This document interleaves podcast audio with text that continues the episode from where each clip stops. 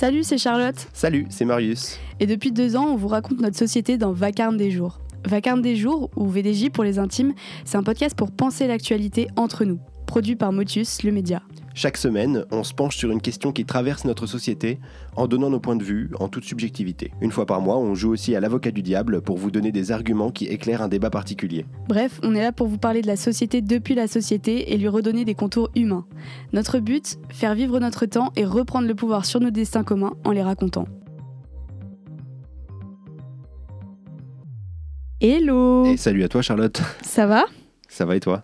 Bah écoute, ça va. De quoi va-t-on parler aujourd'hui dans Vacarme des jours? Aujourd'hui dans Vacarme des jours, le fascisme en Italie. Non, euh, plus sérieusement, plus sérieusement, j'ai décidé d'écrire une Très chronique sur les élections qui ont eu lieu en Italie. euh, Attends, parce que je fais une pause, tu sais, je mets le petit Et oui, donc cette semaine, moi j'ai décidé d'écrire une chronique, enfin plutôt de vous, parler un peu et de te parler à toi Charlotte, euh, de, des élections qui ont eu lieu en Italie le, mois dernier. Euh, on, a décidé ça parce qu'on se disait que c'était intéressant euh, d'en parler dans Vacarme des jours parce que c'est une bonne illustration déjà des tendances idéologiques de notre époque. Et en plus, c'est un changement qui a l'air assez important, enfin en tout cas on le traite comme un changement important de politique en Europe.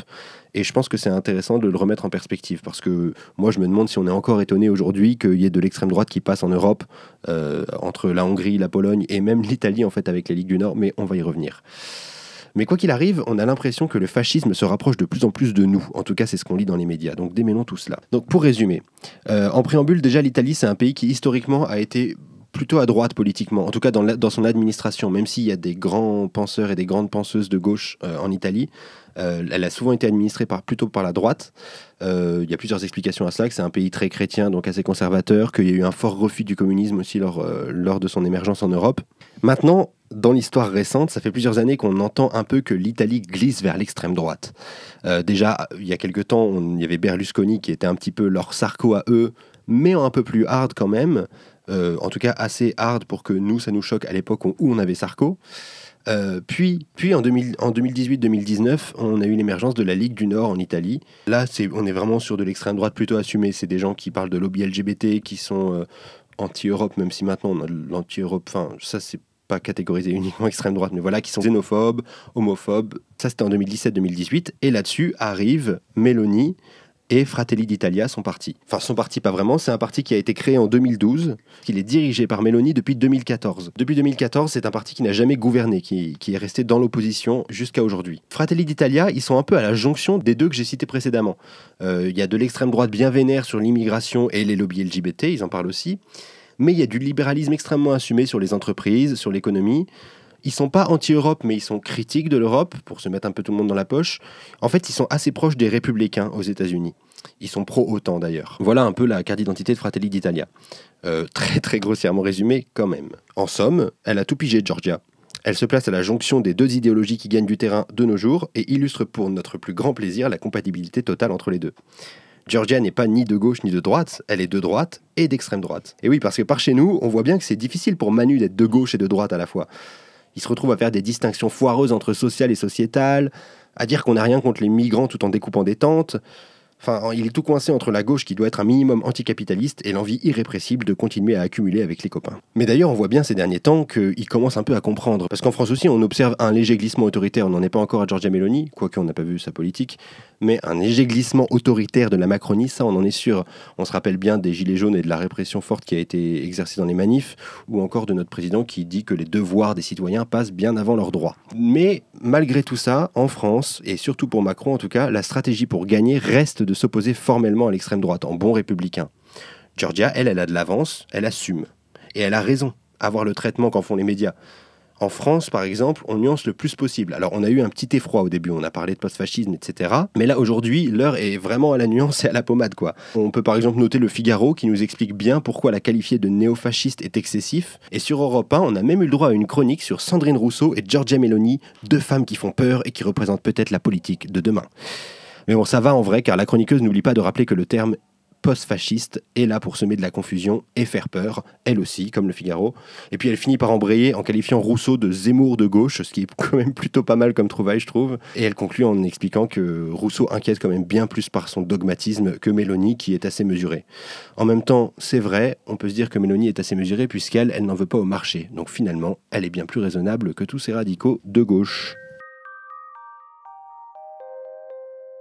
Eh bien, merci pour, euh, pour cette chronique. Moi, ce que je pourrais, euh, ce que je pourrais euh, dire en complément peut-être de, de, ce que tu nous as raconté, c'est que je trouve que on relativise effectivement, comme tu dis, en France, etc. Mais c'est quand même un, un, vrai séisme intérieur en Italie parce que c'est la première fois depuis 100 ans et donc la marche sur Rome de Mussolini que l'Italie sera dirigée par un gouvernement dominé par l'extrême droite. C'est quand même pas rien vu l'historique de ce hmm. pays. C'est pas anodin dans un pays qui a été euh, l'un des leaders de la pensée d'extrême droite à l'époque euh, du nazisme et des catastrophes européennes euh, liées justement à la pensée fasciste. Et du coup, moi, ce que je voulais juste rajouter peut-être aussi, c'est quand tu dis euh, que la, tu dis que les médias notamment euh, euh, racontent qu'on utilise ce terme en fait pour faire peur, que en fait aujourd'hui tout et n'importe quoi est qualifié de hmm. fasciste. Et du coup, moi, je me suis dit, mais si j'allais chercher la définition du fascisme. Ah, alors on et en fait, dans la, définition, c'est donc c'est une doctrine, un système politique nationaliste et totalitaire que Mussolini a établi en Italie en 1922. Et euh, le mot vient de l'italien fascio, euh, le, ça veut dire le faisceau, et en fait, ça fait référence au faisceau des licteurs romains, qui euh, a été pris comme emblème par justement le parti fasciste. C'était quoi les licteurs romains? Et bah justement, les licteurs romains, et c'est là que c'est intéressant, c'est ceux qui constituaient l'escorte des magistrats, qui possèdent l'imperium, c'est-à-dire le pouvoir de contraindre et de punir. c'est quand même assez intéressant euh, que le symbole d'un parti politique, en fait, que d'une idéologie, on retienne le fait de contraindre et punir pour euh, le mettre euh, sur le devant, quoi. C'est c'est quand même, enfin, je trouve intéressant. Et si on, résume les grands traits du fascisme, en gros, c'est une idéologie qui est opposée à l'individualisme et qui repousse l'idéologie démocratique au nom d'une masse qui serait incarnée par un ou du coup une chef providentielle. Euh, et donc il y a beaucoup d'embrigadement euh, dans une espèce d'unité de la nation qui devrait dépasser et résoudre les antagonismes euh, dans notamment par exemple un parti unique. et puis il y a toute une idée aussi d'un idéal d'homme nouveau, un, un, truc autour d'une pureté nationale et raciale qui nourrit en particulier l'antisémitisme, l'homophobie, l'exclusion des personnes atteintes d'un handicap. Euh, etc.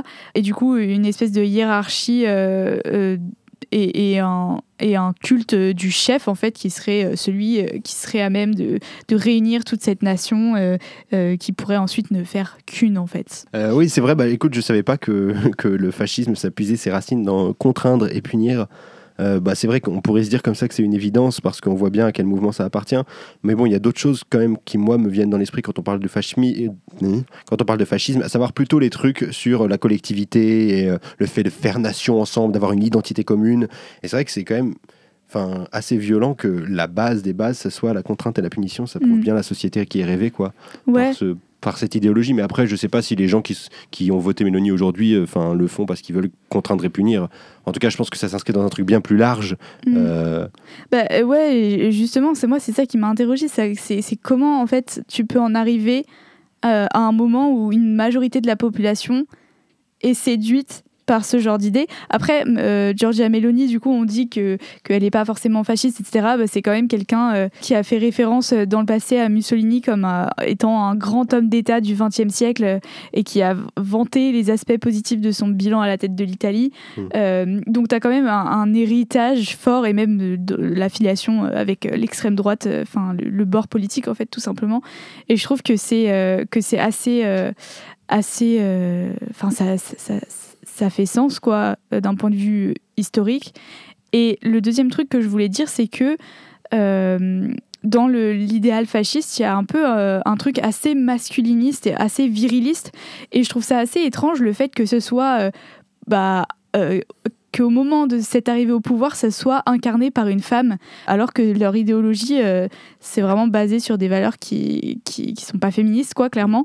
et je trouve que c'est une stratégie des mouvements d'extrême droite qui, qui, qui, fait un peu flipper parce que c'est justement un argument qui récupère à leur, euh, dans leur intérêt en, se dédouanant en fait, en disant mais si regardez, euh, on est pour le progrès, on est pour machin, euh, on est pour les femmes parce que nous, enfin qui dans les autres partis a réussi à mettre une femme au pouvoir, bah voilà nous on l'a fait. C'est quand même la première, enfin la première femme à être présidente du Conseil en Italie, c'est quand même pas rien. C'est vrai que comme aujourd'hui on a dans, comme aujourd'hui on est dans des espaces politico-médiatiques où c'est vraiment difficile de parler par exemple d'une idéologie qui puisse ses racines dans le virilisme, parce que tout de suite tu es taxé d'islamo-gauchiste euh, ou de wokiste, et eh ben en fait euh, c'est assez logique que, cette stratégie elle soit employée par les mouvements d'extrême droite, euh, puisque on peut pas leur faire le reproche sur le fond idéologique, parce que ça c'est indicible pour le moment. En revanche, eux, ils peuvent afficher clairement qu'ils sont progressistes, puisqu'ils puisqu'ils ont une femme à leur tête, quoi. Mm. L'avenir nous dira où ça nous mène. Toutes euh, ces euh, merveilleuses petites références euh, historiques qu'on peut repérer un peu partout? C'est-à-dire? Bah, j'ai l'impression que voilà, là, on est en 2022. En 1922, euh, il y avait Mussolini. Euh, et il y a plein de gens qui, en fait, c'est assez facile de faire des espèces d'analogies avec l'histoire et de se dire, bah, en fait, euh, on est dans un moment difficile économiquement. Il y a la montée des populistes. Il y a de la, de la, xénophobie avec la crise des migrants, etc. Et en fait, on peut se dire, bah, est-ce que ça va nous mener dans le même mur? Euh, en plus avec la guerre en Ukraine et mm. tout. Enfin, et t'as l'impression que tout le contexte est un espèce de d'éternel recommencement. Et bon, c'est super facile à dire et, et, voilà, mais je pense qu'il y a quand même des similitudes qui, qui, qui, font un peu peur, quoi. Ouais, ouais, ouais carrément. Après, je pense qu'on est aussi dans, dans, dans Enfin, je sais pas, remarque, c'est vrai que je n'étais pas là à l'époque, mais il y a, moi je trouve qu'il y a un rapprochement, et j'en ai parlé un peu tout à l'heure, mais je trouve qu'il y a vraiment un rapprochement euh, de plus en plus euh, pertinent à faire, et visible d'ailleurs politiquement, entre euh, ce qu'on pourrait appeler, en étant très grossier, les, néolibéraux d'un côté, et ce qu'on pourrait appeler en étant très grossier d'un autre côté, l'extrême droite. quoi. Et on voit que en fait, c'est des mouvements qui sont très très poreux. puisque bah, Mélanie incarne ça, comme je l'ai dit tout à l'heure, et on voit qu'en fait les, libéraux se durcissent en fait. Macron se durcit. Euh, en Angleterre, euh, bon, euh, non, en Angleterre, c'est pas un bon exemple. Merde, qui d'autre se durcit? Macron se durcit. avant ça, on a eu Trump qui en fait était aussi un, pur produit du capitalisme, mais à tendance extrême droite aussi. Enfin, on, voit bien le rapprochement en fait qu'il y a entre, entre les, bah, les partis qui nous gouvernent depuis des années et des années, quoi. Et, et, et, et, les idées et les idées d'extrême droite euh, au sens large qui gagnent, euh, qui gagnent euh, en, en représentation dans l'espace public. Non, mais de toute façon, on en reparlera sûrement dans les épisodes de la Carme des jours. Non, mais en vrai, ce que, ce que, ce que, je, ce que je disais hors micro, et du coup, je le redis, mais c'est que, en fait, j'avais l'impression que ce qu'on vient de dire, c'est un peu simpliste en mode ouais, au final, euh, enfin voilà, maintenant il y a l'extrême droite, euh, euh, comme il y a 100 ans, et du coup peut-être que comme il y a 100 ans, on va aller vers une grande guerre mondiale où il y aura des nazis, etc. et puis après, ce qu'a dit Marius, enfin ce que tu dis sur sur sur le fait que les libéraux, en plus, euh, se deviennent euh, de plus en plus euh, autoritaires en, porosité avec l'extrême droite. en même temps, ça me met mal à l'aise parce que j'ai l'impression que c'est un déraisonnement un peu, un peu facile et surtout sur le fait, sur la différence en fait entre les mouvements néolibéraux, etc., qui sont au pouvoir actuellement bah, en France notamment, et l'extrême droite. Euh, et, peut-être que pour toi, c'est pas, ça n'a pas une si grande importance et du coup que la porosité est grande, mais pour moi, dans les faits, c'est vrai que en fait, euh, Macron, euh, sur le papier, il, signe. Enfin, je veux dire, il veut pas, que, il dit pas qu'il veut que les migrants se noient en Méditerranée, etc. Et pourtant, dans les faits, c'est vrai qu'il déchire des tentes, etc. et c'est largement documenté. Mais pour moi, l'énorme différence, c'est le soft power et l'importance en fait des mots et euh, des imaginaires collectifs et qu'en France quand même on a des campagnes gouvernementales qui mettent en avant des personnes LGBT etc euh, et, ça pour moi et, peut-être qu'on peut considérer que ça n'a aucun, aucun, aucune espèce d'importance parce que dans les faits euh, c'est contredit etc mais pour moi c'est majeur en fait et c'est une digue c'est une digue qui va peut-être céder plus tard mais elle est là et pour moi elle, fait la diff avec, avec des pays qui ont l'extrême droite au pouvoir quoi. Bah, je suis d'accord avec toi mais je pense qu'en fait les deux sont tout à fait disciples parce que c'est important de parler du discours, comme tu le dis, du soft power, qui a son importance. Et c'est aussi important de parler des faits. Et, je trouve que ce que ça me permet de faire aussi, de parler de la porosité entre, par exemple, Macron et Mélanie ou Macron et l'extrême droite ou enfin les libéraux et l'extrême droite, c'est aussi de pointer la malhonnêteté en fait euh, d'un certain libéralisme euh, qui est celui de Macron, c'est-à-dire de tout le temps se revendiquer de l'inverse que ce qu'on fait quoi, ou Mm. plutôt de, de, de, de parler énormément mais de pas agir, voire d'agir de manière contraire à ce qu'on raconte. Et ça aussi c'est un danger en fait. Bah, je suis d'accord avec toi. Euh, En et je termes de démocratie, en termes de. je trouve que du coup, ça, ça dit un peu que les libéraux sont, sont vraiment les pros de- du washing, en fait, euh, sous toutes ses formes, que ce soit du Ouais, greenwashing, du, du, du, du pinkwashing pour les, le féminisme et, les LGBT, etc.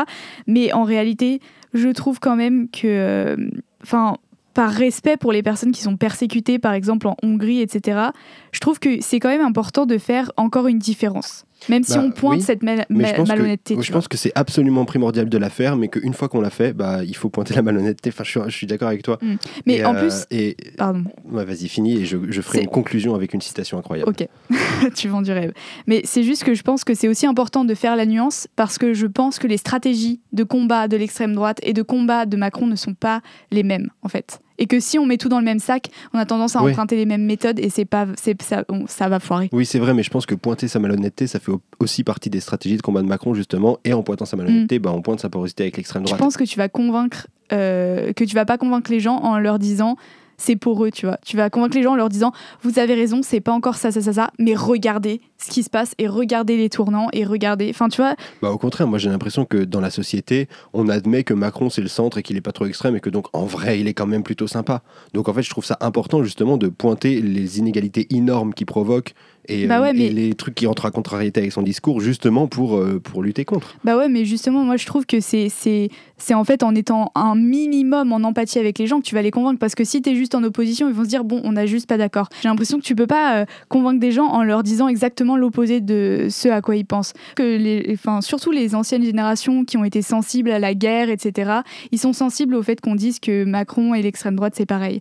Et en fait, je pense qu'ils sont aussi sensibles si on commence notre raisonnement en leur disant il y a une digue qui tient, c'est celle-là.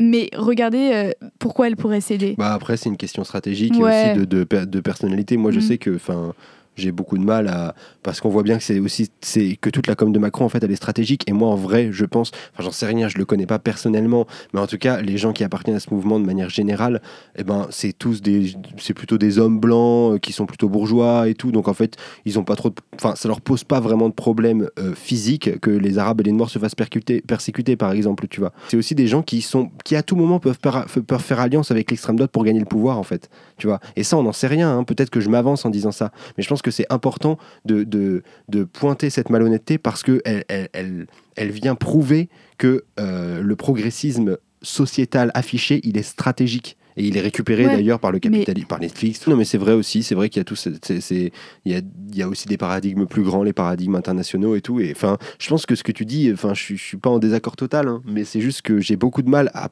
à dire cette parole-là parce que j'ai l'impression que elle vient prendre la place que la, de la parole critique qui, qui, qui pointe le Mm. côté stratégique de la chose, tu vois. Et je trouve ça dommage parce que Bah non, je, je trouve justement qu'on, enfin, que plus on est justement on est précis et, nu- et nuancé et pas euh, binaire, plus euh, en fait euh, on peut emporter des gens Oui, qui mais- sont à l'entre-deux en fait. Oui, mais moi je suis d'accord avec toi, mais je suis Ouais. aussi d'accord avec moi. Donc, euh, donc, euh, donc je suis euh, tout à fait nuancé et pas binaire. Mais après c'est une question de, ouais, c'est une question de Ouais, de toute façon, là, on, on sera bref, jamais on- entièrement d'accord ouais. et on tourne un peu en rond. Et donc, pour bien expliciter tout ça, je vais citer une phrase d'un grand auteur que ça fait longtemps qu'on n'a pas cité dans, dans ce podcast, qui est François Bégodeau, qui résume bien ce que je viens de dire et, et, euh, mon sentiment sur le fond de la chose que je, que je lisais dans Comment s'occuper un dimanche d'élection, un de ses derniers livres. Il dit à un moment Le parti de l'ordre proclame une inégalité formelle pour s'exonérer de l'inégalité réelle.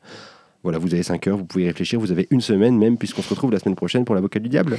Yes. Salut Salut.